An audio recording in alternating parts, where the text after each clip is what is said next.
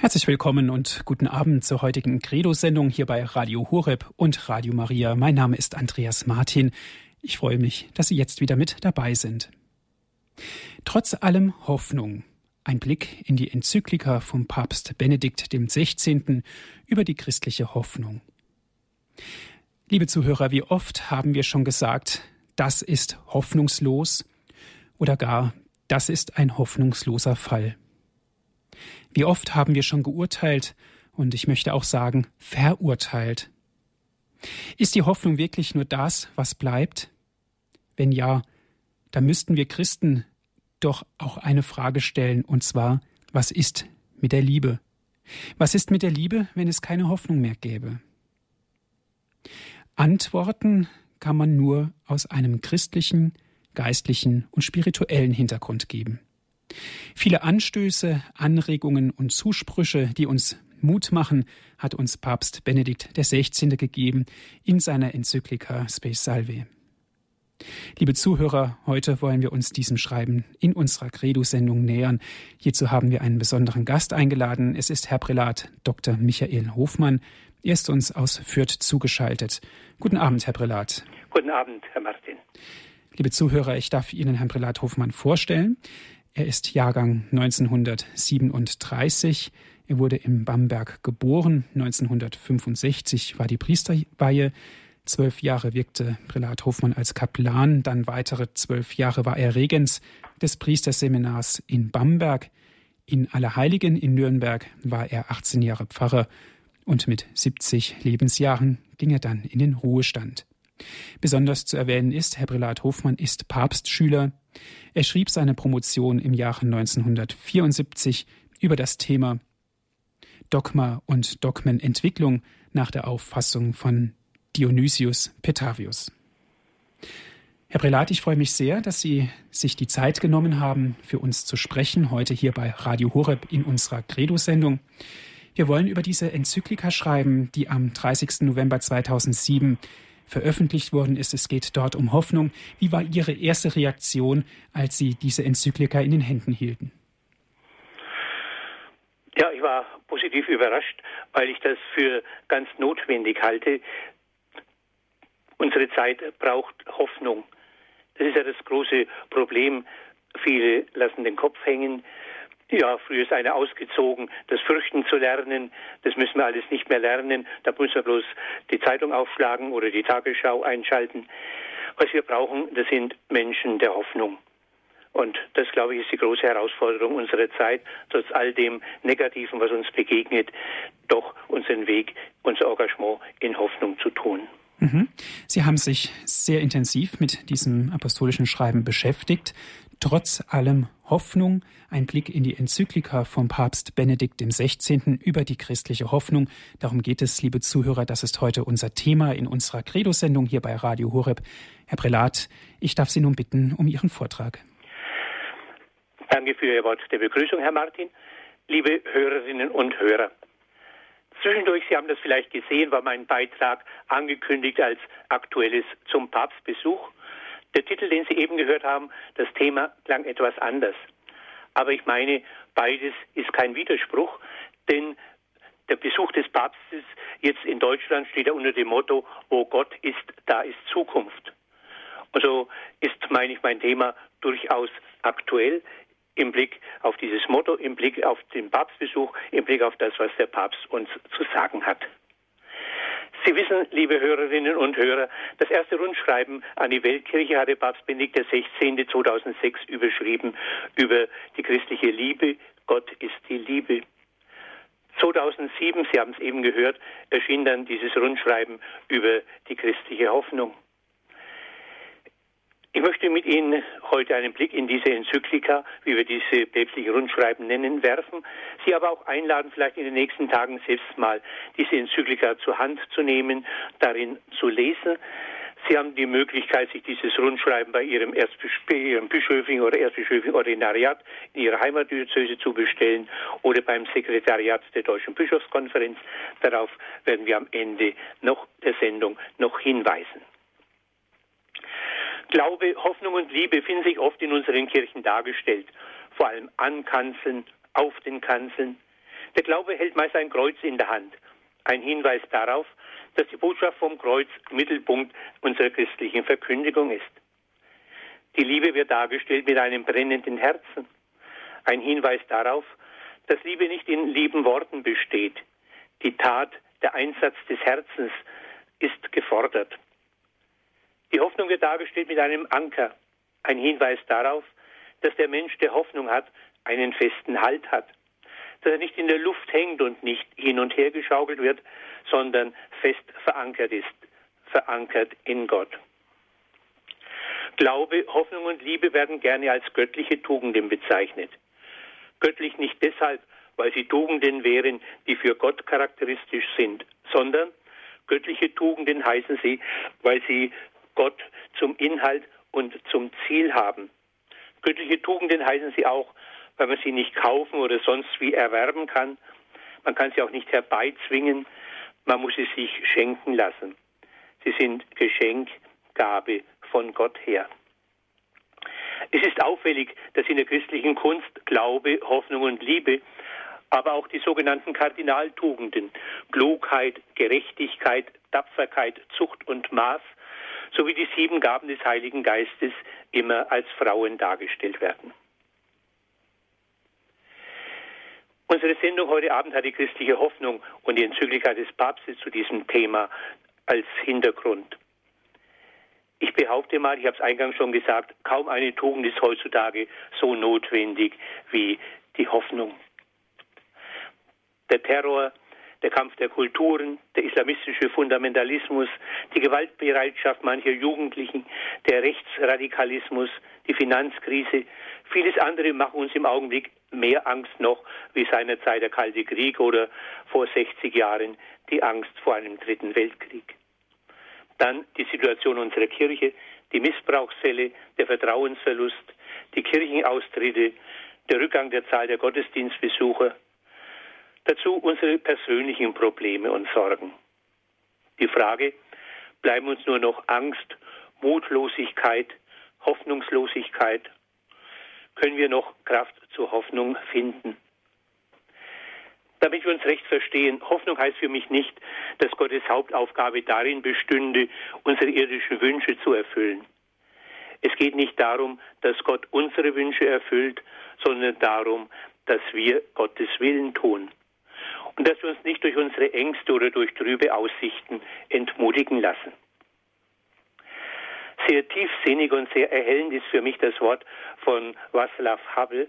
Er war 1993 bis 2003 Präsident der Tschechischen Republik. Von ihm stammt dieses Wort. Hoffnung ist nicht Optimismus, ist nicht Überzeugung, dass etwas gut ausgeht, sondern die Gewissheit, dass etwas Sinn hat, ohne Rücksicht darauf, wie es ausgeht. Ich will heute nicht einfach allgemein über die Hoffnung sprechen, sondern Sie einladen, wie gesagt, mit mir einen Blick in das Rundschreiben von Papst Benedikt XVI. über die christliche Hoffnung zu werfen, dass wir hören, was er uns zu sagen hat. Und ich will dazu die Abschnitte des Rundschreibens jeweils kurz zusammenfassen. Es ist klar, eine Enzyklika ist kein Kriminalroman. Sie ist nicht schmissig, nicht witzig oder sonst wie spannend geschrieben. Es ist ein Text, der eher zum Nachdenken, zur Besinnung anregen soll. Es ist ein Text, der Wegweisung und Orientierung gibt.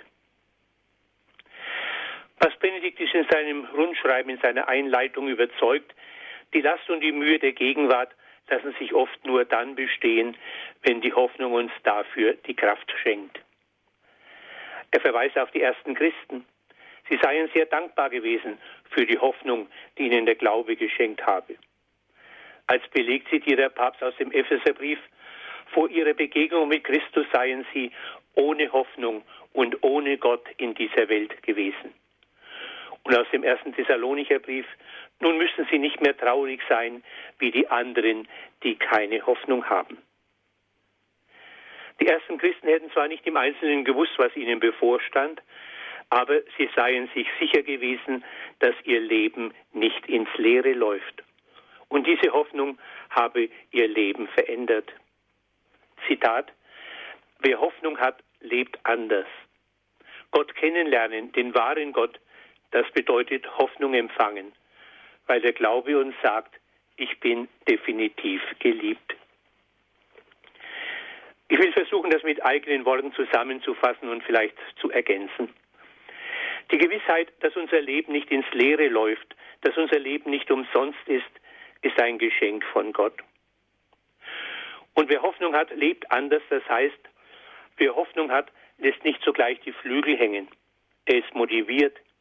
Die Hoffnung gibt Kraft, Schwung und den Mut, die Schwierigkeiten anzupacken, den Mut, nicht aufzugeben. Und wenn ich glaube, dass Gott Ja zu mir sagt, dass Gott sich etwas dabei gedacht hat, dass es mich gibt, dass Gott einen Plan mit meinem Leben hat, dann will ich dieses Leben anders anpacken, als wenn es reiner Zufall wäre, dass es mich gibt. Der Papst sagt, das Christentum habe einen Gott verkündet, zu dem man beten konnte. Und er habe die Gewissheit geschenkt, dass nicht irgendwelche dunklen Mächte über Welt und Menschen herrschen, sondern dass hinter allem ein persönlicher Gott steht. Ein Gott, der die Liebe ist. Der Papst veranschaulicht das mit einem Bild aus der Kunst. Die frühe Kirche habe Christus auf den Sarkophagen gerne dargestellt als Philosophen und als Hirten zugleich. Philosoph, also Gelehrter, sein Evangelium bringt die Wahrheit. Christus sagt uns, wer der Mensch wirklich ist und was der Mensch tun muss, um wahrhaft Mensch zu sein. Hirt, das heißt, mit Christus gibt es einen Weg durch das Tal des Todes. Sein Stock und sein Stab geleiten uns auf der Straße der letzten Einsamkeit, in der niemand mich begleiten kann. Zitat, das war die neue Hoffnung, die über dem Leben der Glaubenden aufging. Dass es diese Zukunft gibt, ändert die Gegenwart. Die Gegenwart wird vom Zukünftigen berührt. Mit meinen eigenen Worten will ich sagen, wenn dieses irdische Leben alles ist, dann muss ich jeden Augenblick genießen. Da muss ich jeder verpassten Chance nachtrauern. Da gerate ich gar arg in Stress und Druck, denn was vorbei ist, ist vorbei. Wenn ich aber überzeugt bin, dass es noch ein Leben nach dem Tod gibt, ein Leben, das mehr Erfüllung schenkt, als mir dieses irdische Leben zu bieten hat, dann gibt mir diese Hoffnung eine große Gelassenheit. Da muss ich nicht mit heraushängender Zunge hinter jedem Vergnügen, jedem Genuss und was es sonst sein mag, herhetzen. Mit den Worten des Papstes heißt das, der Glaube gibt dem Leben eine neue Basis, einen neuen Grund, auf dem der Mensch steht. Und damit wird der gewöhnliche Grund eben die Verlässlichkeit des materiellen Einkommens relativiert. Es entsteht eine neue Freiheit gegen diesem scheinbar tragenden Lebensgrund gegenüber, dessen normale Bedeutung damit natürlich nicht geleugnet ist. Dieser Glaube habe die Kraft zum Martyrium und habe den Ordensleuten die Kraft gegeben, alles zu verlassen. Ihr Tun und Lassen ist dem Papst ein Beweis, dass das Kommende wirkliche Gegenwart ist. Das Leben aus der Hoffnungsgewissheit heraus hat 2 Timotheus 1,7, also der zweite Timotheusbrief, gut charakterisiert. Der Apostel schreibt, Gott hat uns nicht einen Geist der Verzagtheit gegeben, sondern einen Geist der Kraft, der Liebe und der Besonnenheit. Klar, dass der Papst dann fragt, ewiges Leben, was ist das? Wollen wir das eigentlich, ewig leben? Und der Papst meint, ewig, endlos weiterleben scheint eher Verdammnis als ein Geschenk zu sein. Gewiss, man möchte den Tod so weit wie möglich hinausschieben, aber ohne Ende leben wäre schließlich unerträglich. Zitat Einerseits wollen wir nicht sterben, will vor allem der andere, der uns gut ist, nicht, dass wir sterben. Aber andererseits möchten wir doch auch nicht endlos so weiter existieren. Die Frage sei also, was wollen wir eigentlich? Was ist das eigentlich? Leben. Was bedeutet das eigentlich? Ewigkeit. Und der Papst fährt fort, wir möchten irgendwie das Leben selbst, das Eigentliche, das auch nicht vom Tod berührt wird. Aber zugleich kennen wir das nicht, wonach es uns drängt. Das Wort ewiges Leben versucht, diesem unbekannten Bekannten einen Namen zu geben.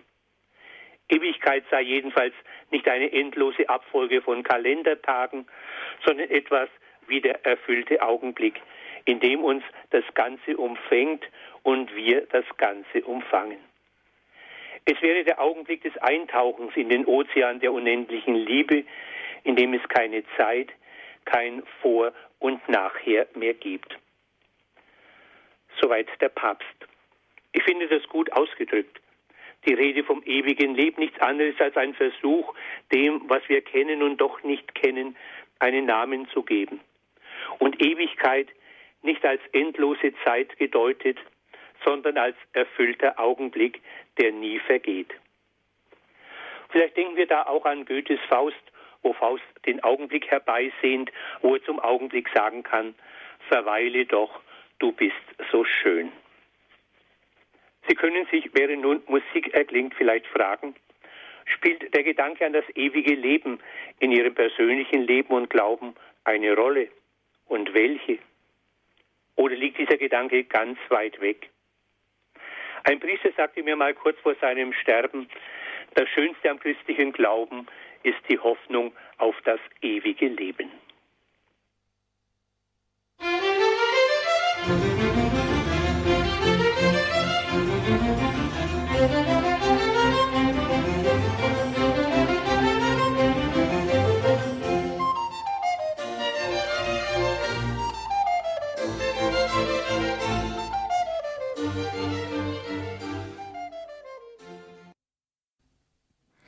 Sie hören die Credo-Sendung hier bei Radio Horeb und bei Radio Maria.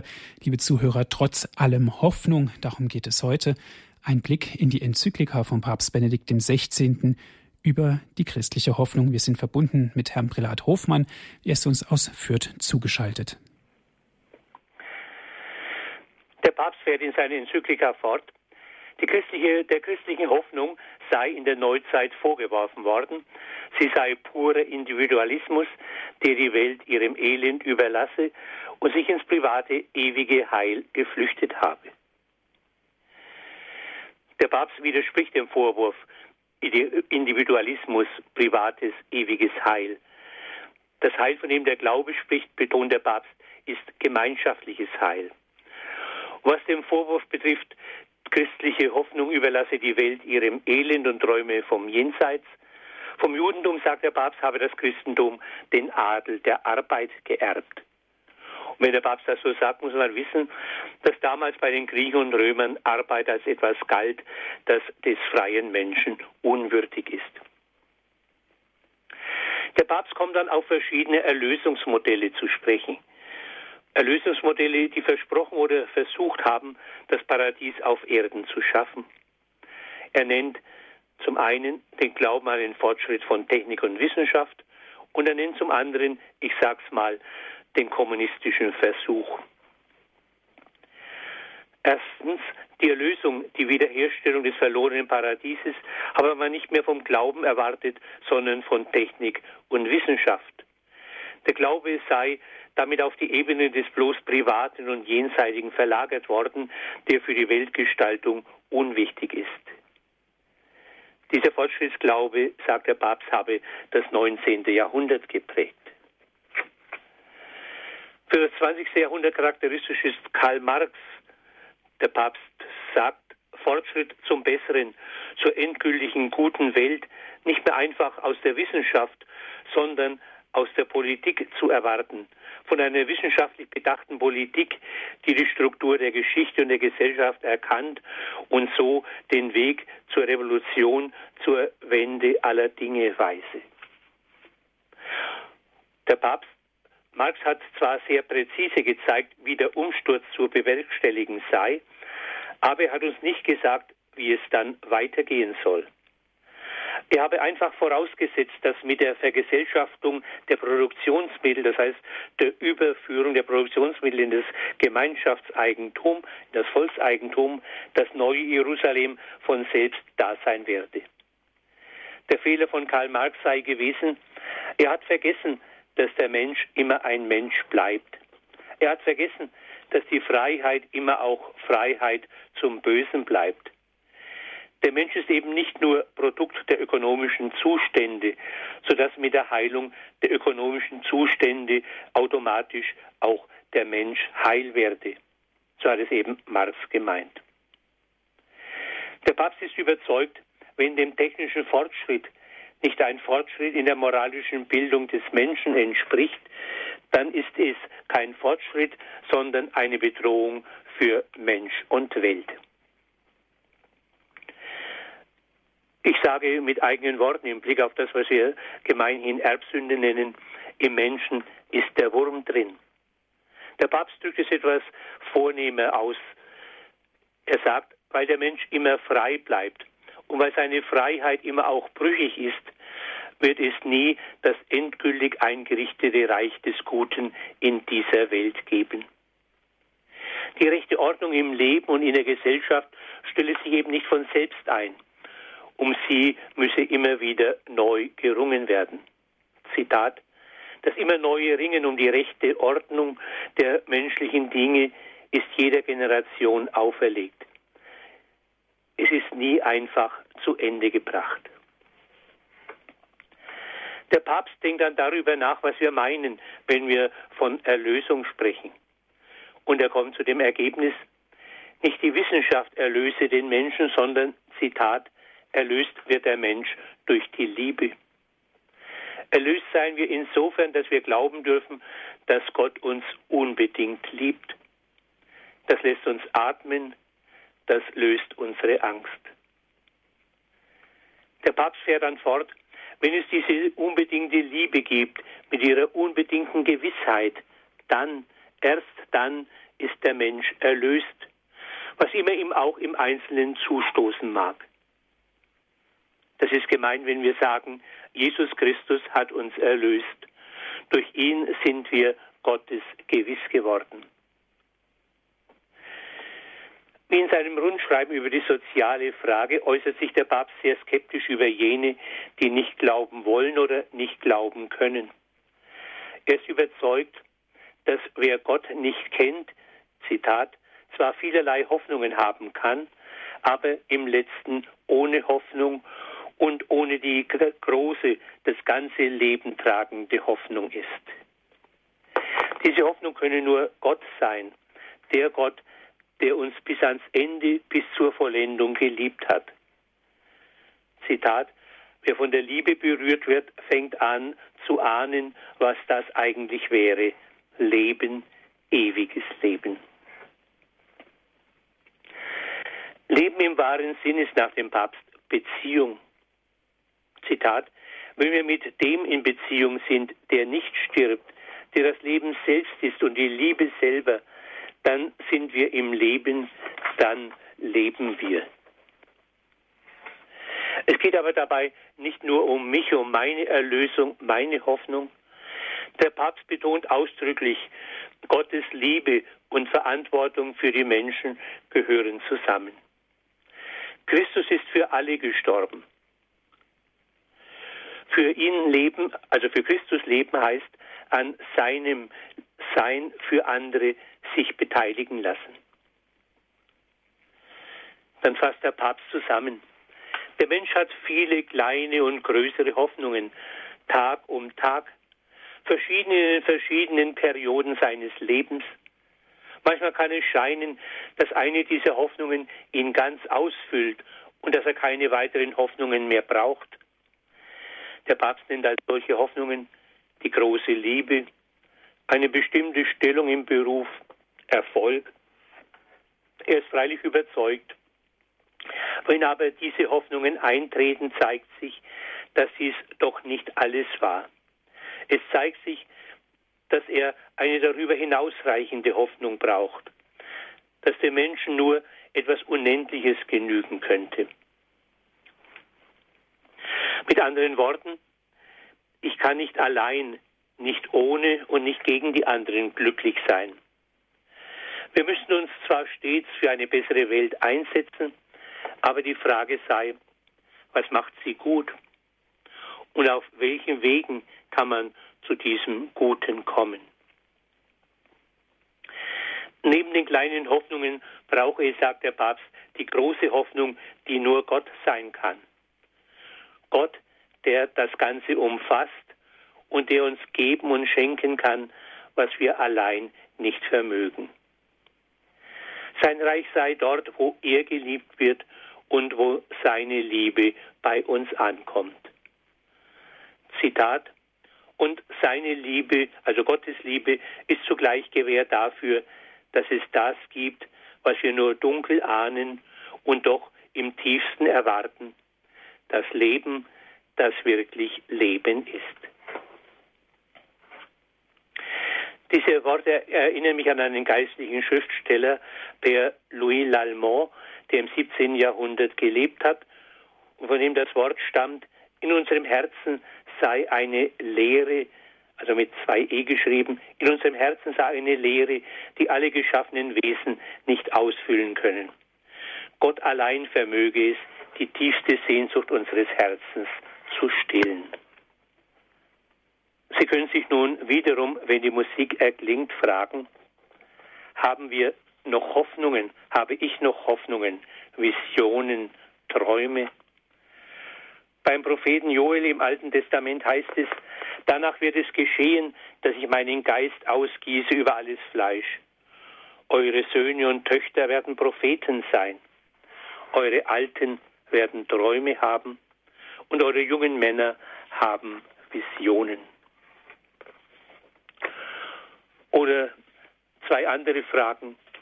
Gibt es in dem, was wir von der Enzyklika über die christliche Hoffnung eben miteinander bedacht haben, ein Wort oder einen Gedanken des Papstes, der Sie besonders berührt oder angesprochen hat? Oder haben Sie umgekehrt bei einem bestimmten Wort oder Gedanken des Papstes Fragen oder Zweifel? Música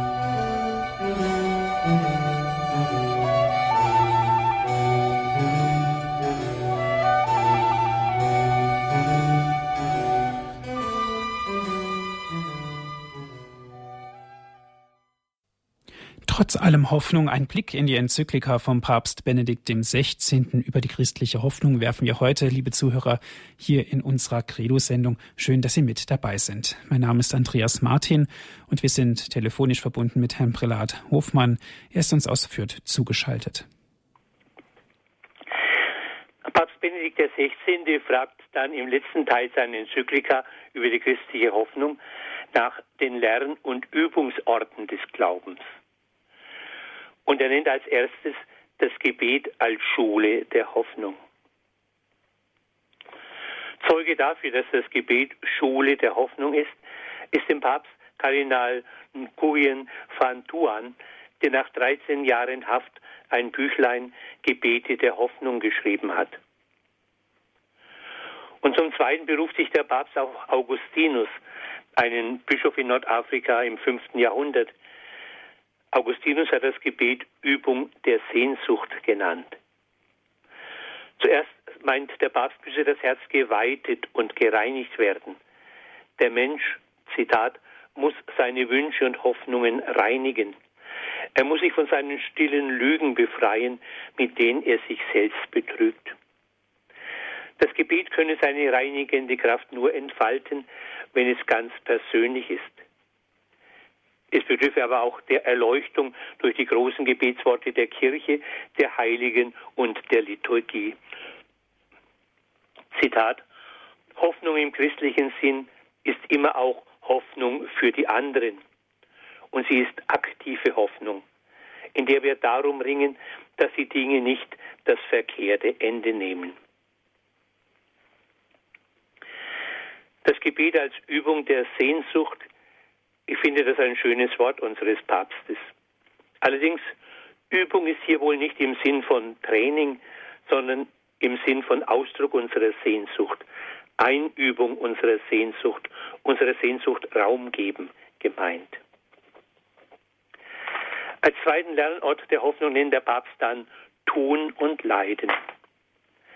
Der Papst schreibt, und ich sage, er schreibt mit Recht, der tägliche Einsatz für das Weitergeben des eigenen Lebens und für die Zukunft des Ganzen ermüdet oder schlägt in Fanatismus um, wenn uns nicht das Licht jener großen Hoffnung leuchtet, die auch durch Misserfolge im Kleinen und durch das Scheitern geschichtlicher Abläufe nicht aufgehoben werden kann. Es ist wichtig zu wissen, ich darf immer noch hoffen, auch wenn ich für mein Leben oder für meine Geschichtsstunde augenscheinlich nichts mehr zu erwarten habe.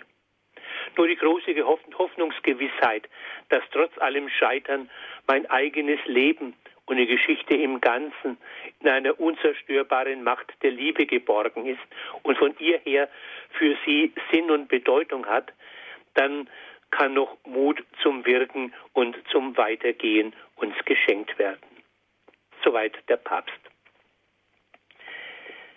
Ich ergänze, wie enttäuschtes Engagement, enttäuschte Hoffnungen in Fanatismus und zerstörerischen Hass umschlagen können, in einen Hass, der alles kurz und klein schlägt, der Leben rücksichtslos vernichtet.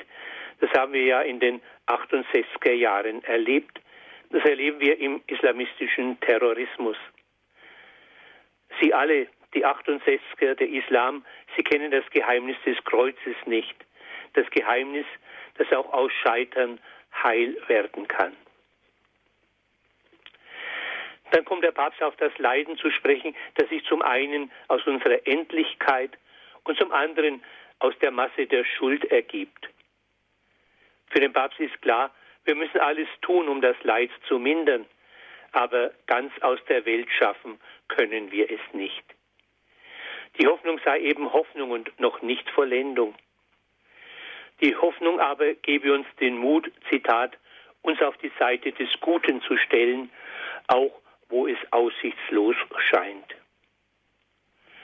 Und Papst Benedikt fügt hinzu, doch nicht die Vermeidung des Leidens, nicht die Flucht vor dem Leiden heilt den Menschen, sondern die Fähigkeit, das Leiden anzunehmen und im Leiden zu reifen.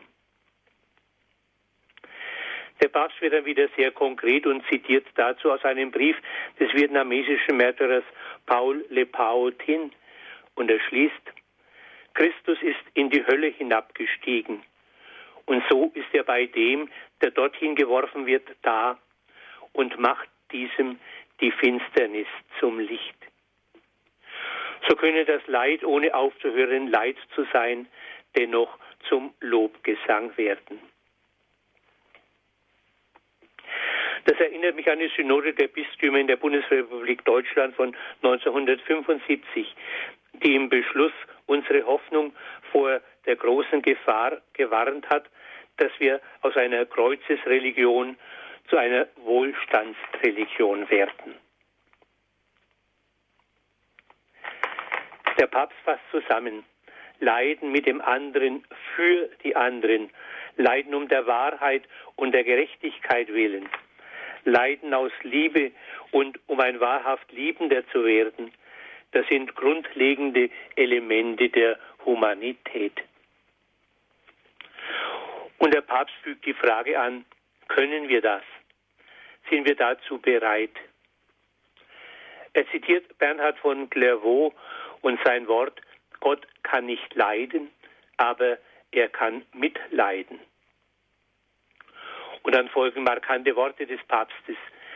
Der Mensch ist Gott so viel wert, dass Gott selbst Mensch wurde, um mit dem Menschen mitleiden zu können.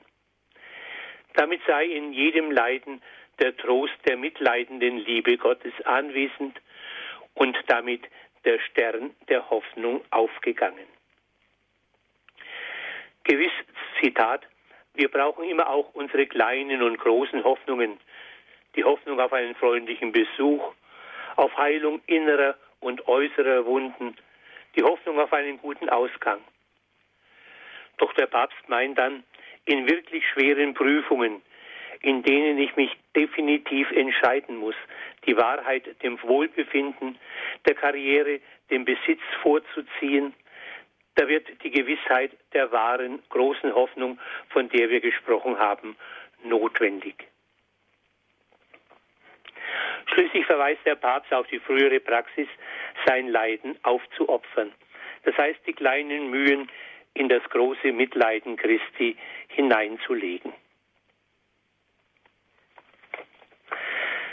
Als dritten und letzten Lernort und Übungsort der Hoffnung nennt der Papst schließlich das Gericht. Das mag uns überraschen, denn man kann fragen, wie soll der Gedanke an das letzte Gericht Lern- und Übungsort der Hoffnung werden?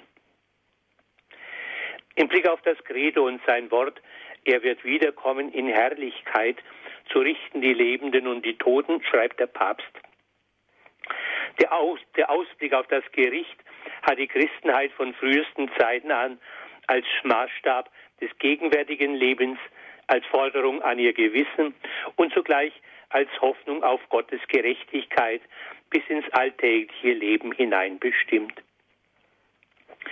An den alten Kirchenbauten habe man gerne an die Westseite das Bild des jüngsten Gerichtes als Bild der Verantwortung unseres Lebens gesetzt. An die Ostseite den königlich wiederkehrenden Herrn, das Bild der Hoffnung. Allerdings habe die Künstler dann meist mehr das Drohende und Unheimliche des Gerichtes fasziniert und den Glanz der Hoffnung verdeckt. Der Papst fährt fort, in der Neuzeit behauptet der Atheismus, der Gott, der diese Welt zu verantworten hätte, wäre kein gerechter und schon gar kein guter Gott. Der Papst meint, der Protest gegen Gott angesichts der Leiden dieser Welt sei verständlich. Aber der Anspruch, die Menschheit könne und müsse nun das tun, was kein Gott tut und tun kann, dieser Anspruch sei anmaßend. Und es sei kein Zufall, dass daraus erst die größten Grausamkeiten und Zerstörungen des Rechts folgten. Bei diesem Wort des Papstes können wir an die Blutopfer denken, die die französische Revolution, der Kommunismus, der Nationalsozialismus gefordert haben. Man wollte die Welt verbessern, gleichsam Gott spielen und das Ende war dann die Massenvernichtung. Der Papst macht uns darauf aufmerksam, wir müssen uns bewusst sein, Gott und seine Wege sind und bleiben für uns ein Geheimnis. Aber in Christus habe Gott uns eine Antwort gegeben. Der Papst wörtlich, nun zeigt Gott gerade in der Gestalt des leidenden Jesus, der die Gottverlassenheit des Menschen mitträgt, sein eigenes Gesicht. Dieser unschuldig Leidende ist zur Hoffnungsgewissheit geworden. Gott gibt es und Gott weiß Gerechtigkeit zu schaffen auf eine Weise, die wir nicht erdenken können und die wir doch im Glauben ahnen dürfen. Ja, es gibt die Auferstehung des Fleisches. Es gibt Gerechtigkeit. Es gibt den Widerruf des vergangenen Leidens, die Gutmachung, die das Recht herstellt. Daher ist der Glaube an das letzte Gericht zuallererst und zuallermeist Hoffnung. Für den Papst ist die Frage der Gerechtigkeit das eigentliche, jedenfalls das stärkste Argument für den Glauben an das ewige Leben. Denn, Zitat, nur in Verein mit der Unmöglichkeit, dass das Unrecht der Geschichte das letzte Wort sei, wird die Notwendigkeit des wiederkehrenden Christus und des neuen Lebens vollends einsichtig. Eine Welt ohne Gott ist für den Papst eine Welt ohne Hoffnung.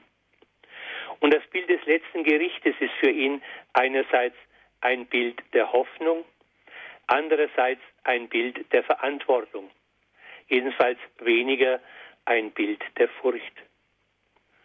Zitat Gott ist Gerechtigkeit und schafft Gerechtigkeit, aber in seiner Gerechtigkeit ist er zugleich Gnade. Gottes Gnade mache das Unrecht nicht zurecht, sodass am Ende dann eben doch gleichgültig wird, was einer auf Erden getan hat. Die Missetäter, sagt der Papst, sitzen am Ende nicht neben den Opfern in gleicher Weise an der Tafel des ewigen Hochzeitsmahls, als ob nichts gewesen wäre. Ich denke, das ist ein wichtiger Hinweis. Im Blick auf Gottes Gericht verweist der Papst auf den griechischen Philosophen Plato. Der war überzeugt, dass die Toten nackt vor dem Richter stehen. Das heißt, es zählt nicht mehr, was sie einmal in der Geschichte gewesen sind, sondern nur das, was sie in Wahrheit sind. Es ist christliche Überzeugung, die Lebensentscheidung des Menschen wird mit dem Tod endgültig. Das führt uns natürlich vor die Frage, wie ist das mit der Hölle?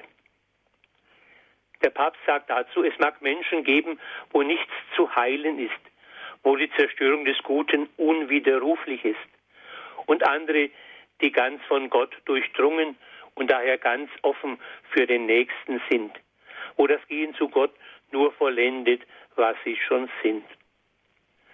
Aber der Papst ist überzeugt, weder das eine noch das andere werde der, Normal sein, der Normalfall sein. Der Papst ist kein Heilspessimist, der alle am liebsten in die Hölle schickt oder Angst hat, dass alle ewig verloren gehen. Er schreibt vielmehr, bei den allermeisten, so dürfen wir annehmen, bleibt ein letztes und innerstes Offenstehen für die Wahrheit, für die Liebe, für Gott im tiefsten ihres Wesens gegenwärtig.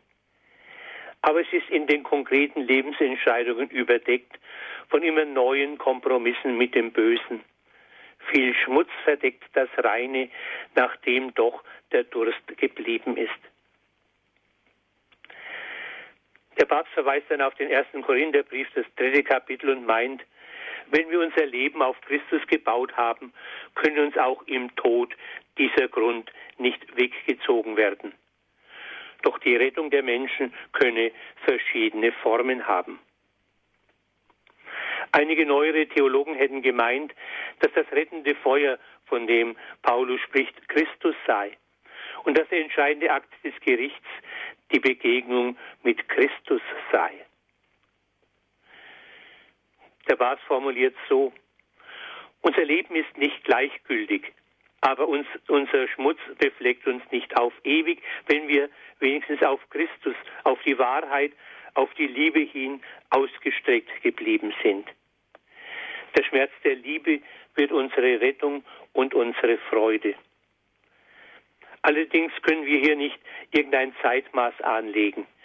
Gottes Gericht bloß Gnade, die alles Irdische vergleichgültig, würde uns Gott die Frage nach der Gerechtigkeit schuldig bleiben. Wäre Gottes Gericht bloße Gerechtigkeit, würde es für uns alle am Ende nur Furcht sein können. Der Papst verweist dann auf die Möglichkeit des Gebetes für die Verstorbenen und formuliert auch im Blick auf die Praxis der Ostkirchen, dass Liebe ins Jenseits hinüberreichen kann, dass ein beiderseitiges Geben und Nehmen möglich ist. Das ist eine Grundüberzeugung der Christenheit durch alle Jahrhunderte hindurch gewesen. Zitat, keiner lebt allein, keiner sündigt allein, keiner wird allein gerettet. In mein Leben reicht immerfort das Leben anderer hinein. In dem, was ich denke, rede, tue, wirke. Und umgekehrt reicht mein Leben in dasjenige anderer hinein, im Bösen wie im Guten. Der Papst warnt schließlich davor, dass jeder nur daran denkt, dass er heil durchkommt. Zitat Unsere Hoffnung ist immer wesentlich auch Hoffnung für die anderen. Nur so ist sie wirklich auch Hoffnung für mich selbst. Zum Schluss verweist der Papst auf Maria, die wir Stern der Hoffnung nennen. Er sagt, die wahren Sternbilder unseres Lebens seien die Menschen, die recht zu leben wussten. Sie seien Lichter der Hoffnung. Gewiss sei Christus das Licht selber, aber wir bräuchten, um zu ihm zu finden, die Menschen, die Licht von seinem Licht schenken und so Orientierung bieten auf unserer Fahrt. Und welcher Mensch könnte uns mehr als Maria Stern der Hoffnung sein?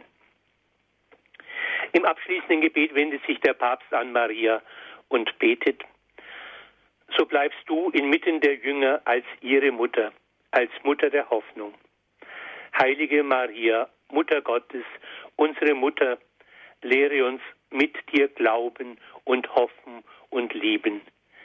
Zeige uns den Weg zu seinem Reich. Ich denke, diese Enzyklika von Papst Benedikt XVI über die christliche Hoffnung ist ein Rundschreiben mit vielen markanten und einprägsamen Worten, ein Rundschreiben mit vielen bedenkenswerten Akzentsetzungen, ein Rundschreiben, das uns in der Hoffnung stärken will. In der Hoffnung, die wir alle und die gerade die Kirche in dieser unserer Zeit so nötig hat. Ich danke zunächst mal für Ihre Aufmerksamkeit.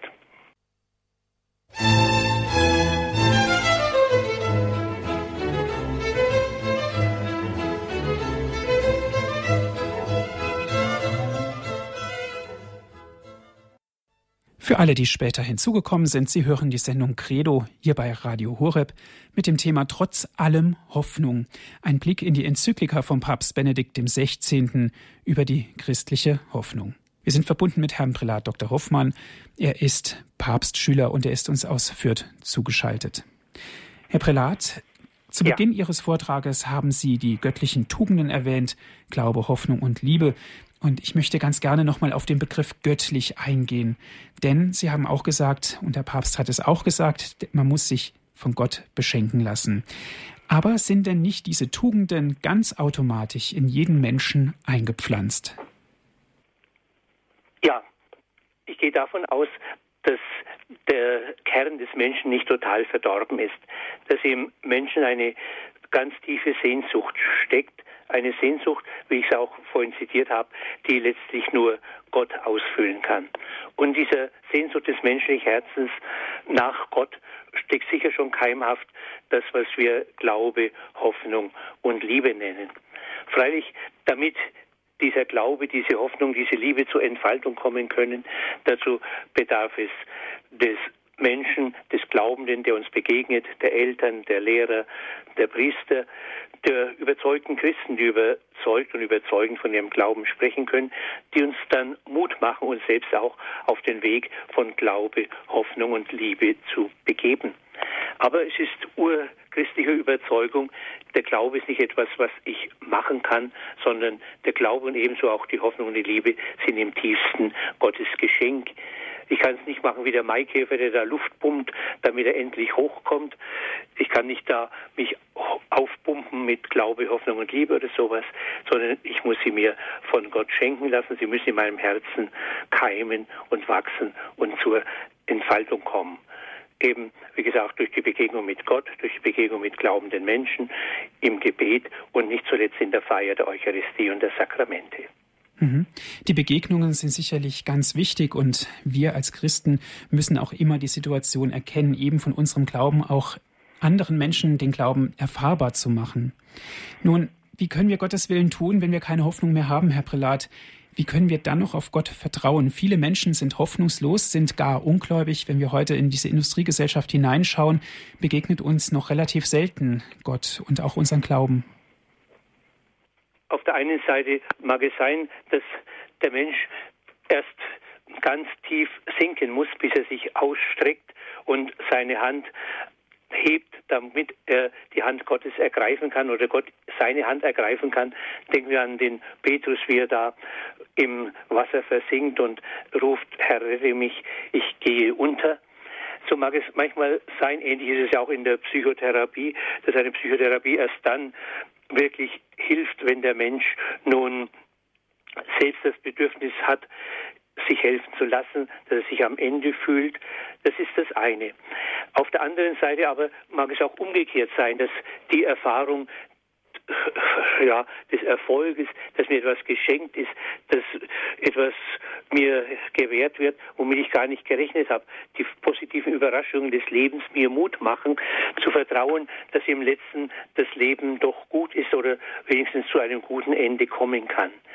Ich denke beides. Die Hoffnung kann wachsen in dem Erleben des Guten, in dem Erleben des Schönen, in dem, was mir an Erfüllung und Erfolg geschenkt ist. Die Hoffnung kann aber auch wachsen als der letzte Hilfeschrei dessen, der am Untergehen ist. Mhm. Darin höre ich natürlich auch das Wort Zuversicht heraus, ganz klar. Und äh, gerade in den Psalmen sind natürlich, die Psalme sind natürlich ein Garant der Zuversicht, Herr Brillat. Ja. Ich darf vielleicht vorher, da ich ja Priester bin, auf das Wort hinweisen, dass der Bischof den Weihekandidaten bei der Weihe sagt, lasst euch nicht abbringen von der Hoffnung, denn sie ist uns verbürgt durch das Evangelium. Das ist nicht erst ein Wort der neuesten Zeit, sondern es gehört schon seit langem zum, zur Liturgie der Weihe. Die Kirche weiß, was es bedeutet und was es bedeutet, dass die Kirche Hoffnung hat, dass sie Zeichen der Hoffnung ist, dass sie den Menschen Mut zur Hoffnung macht. Und wie Sie sagen, die Hoffnung, und wie ich auch vorhin gesagt habe, die Hoffnung kann auch wachsen im Blick auf Gott, in Hören auf sein Wort. Und gerade in den Psalmen finden sich da wunderbare Worte der Zuversicht. Ich darf mal einige Psalmworte nennen. Ich sage jeweils auch den Vers, wenn jemand gerne sich das notieren möchte. Ein Psalm der Zuversicht ist Psalm 62. Da heißt es, bei Gott allein kommt meine Seele zur Ruhe. Nur von ihm kommt meine Hoffnung. Nur er ist mein Fels, meine Hilfe, meine Burg. Darum werde ich nicht wanken. Das ist Psalm 62, Vers 6 folgende. Und der Beter, der in Gott diese seine Hoffnung gefunden hat, er macht auch anderen Mut, nach Gott Ausschau zu halten, wenn es in Vers 9 heißt, schüttet euer Herz vor Gott aus, denn Gott ist unsere Zuflucht. So wird die Hoffnung, die dem Einzelnen geschenkt ist, wieder für den anderen, der diesem Hoffenden, diesem Glaubenden begegnet, Ermutigung zur Hoffnung, sich auf den Weg der Hoffnung einzulassen. Im Psalm 94, Vers 18 folgende betet der Psalmist, wenn ich sage, mein Fuß gleitet aus, dann stützt mich Herr deine Huld. Mehren sich die Sorgen des Herzens, so erquickt dein Trost meine Seele. Im Psalm 55, Vers 23 betet der Psalmist, wirf deine Sorgen auf den Herrn, er hält dich aufrecht, er lässt den Gerechten niemals wanken. Und ein Ruf der Not, aber der Ruf der Not ist natürlich auch zugleich Ausdruck der Hoffnung, die der Mensch auf Gott in seiner Not noch hat. Psalm 38, Vers 22. Herr, verlass mich nicht, bleib mir nicht fern, mein Gott, eile mir zu Hilfe, Herr, du mein Gott. Und der Mensch, der Gottes Hilfe erfahren hat, er kann dann mit den Worten von Psalm 1830b sprechen, mit meinem Gott überspringe ich Mauern.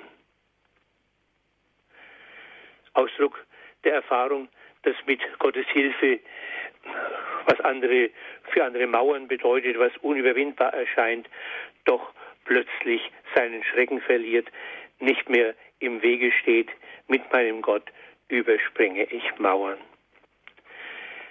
Ein schönes Wort ist für mich auch Psalm 34, Vers 6. Blickt auf zu Gott, so wird euer Gesicht leuchten. Das Licht, das Gott ist, das in unserem Herzen widerstrahlt, unser Gesicht leuchten lässt. Vielleicht sind Sie selbst schon mal glaubenden Menschen begegnet, die so etwas wie Ausstrahlung hatten, deren Gesicht geleuchtet hat von Freundlichkeit, von Liebe, von Zuwendung, von Anteilnahme. Es ist ein Geschenk von Gott her. Blickt auf zu ihm, so wird euer Gesicht leuchten. So viel mal als kleine Auswahl aus den Gebet der Psalmen. Sie finden die Psalmen ja in unserem Gotteslob oder im evangelischen Kirchengesangbuch. Da, wenn Sie kein altes Testament selbst haben, können Sie gerne mal in einer stillen Minute, in einer stillen Stunde den einen, den anderen Psalm hernehmen, sich dadurch und dabei im Glauben stärken lassen.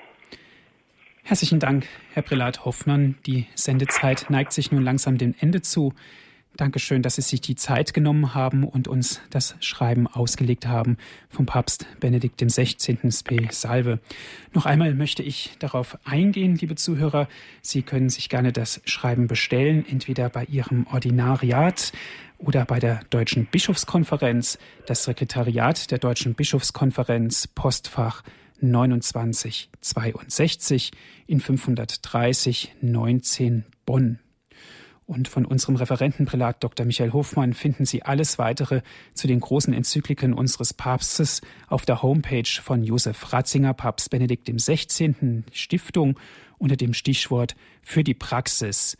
Josef Ratzinger, Papst Benedikt Stiftung. Die Internetadresse ist ratzinger-papst-benedikt-stiftung.de. Und wenn es jetzt zu schnell gegangen ist, liebe Zuhörer, überhaupt gar kein Problem. Auf unserer Internetseite www.horeb.org, dort gibt es ein Infofeld zur Sendung und dort sind alle Daten abgelegt. Dort können Sie hineinklicken und dort ist ein Link, wo Sie automatisch dann weitergeleitet werden, zum Beispiel zur Papst Benedikt Stiftung. Gerne dürfen Sie sich die Sendung auf Ihrem Computer herunterladen, www.hore.org, unsere Internetadresse. Dort steht die Sendung für Sie in wenigen Stunden zum Download bereit. Oder bestellen Sie sich eine CD, rufen Sie an unseren CD-Dienst 08323 9675120 08323 9675120. Von außerhalb Deutschlands bitte 0049 vorwählen. Herr Prälat, darf ich Sie zum Abschluss der Sendung um den Segen bitten? Guter und getreuer Gott, wir vertrauen, dass unser Leben nicht in der Luft hängt, dass unser Leben und dass diese Welt in deinen Händen ruht. Unsere Hoffnung ist, am Ende steht nicht ein Trümmerhaufen von Weltgeschichte, sondern diese Weltgeschichte, unser eigenes Leben wird zur Vollendung kommen in deiner ewigen Liebe. Stärke uns in diese Hoffnung und gib, dass diese Hoffnung uns die Kraft schenkt, auch manche Schwere im Leben zu tragen, ohne daran zu zerbrechen. Und diese Kraft bitten wir dich um diesen deinen Segen, dass uns geleite in diese Nacht und die kommende Zeit. Dass er auch dein Segen unseren Papst begleite jetzt bei seinem Besuch und bei den Herausforderungen dieser Tage. So segne uns alle, segne unseren Papst, segne alle Hörerinnen und Hörer von Radio Horeb, alle, mit denen sie sich verbunden wissen, der allmächtige Gott, der Vater, der Sohn und der Heilige Geist. Amen. Amen. Dankeschön und fürs Zuhören und auf Wiederhören wünscht Ihnen Andreas Martin.